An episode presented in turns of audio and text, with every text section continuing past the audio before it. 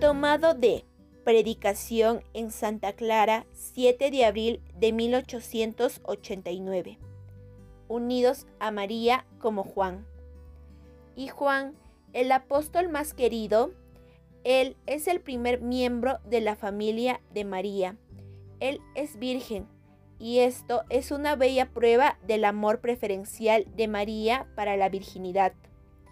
De todos los discípulos, solo Juan tuvo la fortuna de reclinar su cabeza sobre el divino corazón de Jesús, porque él era el más puro y angélico de todos. Quienes entre ustedes ya han recibido el llamado a la virginidad, sean felices a esta vocación.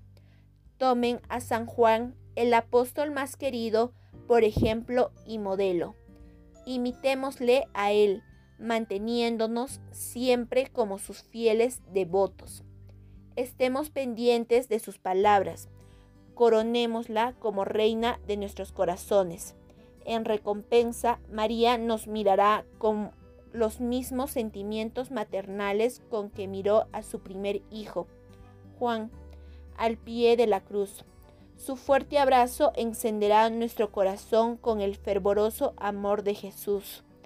Pongámonos los dolores de Jesús, volvamos a contemplar a menudo y a considerar seriamente aquella escena de amor entonces yo les podré asegurar y ustedes a su vez, haciendo eco a mis palabras, podrán verificarlo, que María nos acompaña en vida, nos asistirá en muerte y nos introducirá a la perfecta posesión de Dios.